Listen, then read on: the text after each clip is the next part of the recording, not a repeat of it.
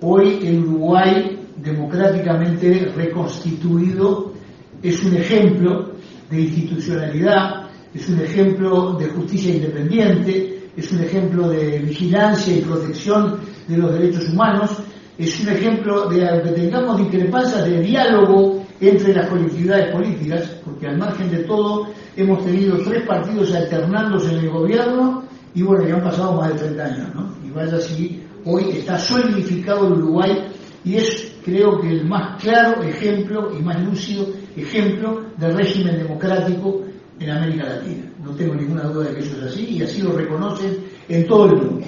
Entonces, nosotros lo que tenemos que muchos de ustedes quizás, algunos de ustedes no, no, hubieran nacido en esa época, pero haberlo vivido fue algo que no me gustaría volver a, verlo, ¿no? Sin ninguna duda.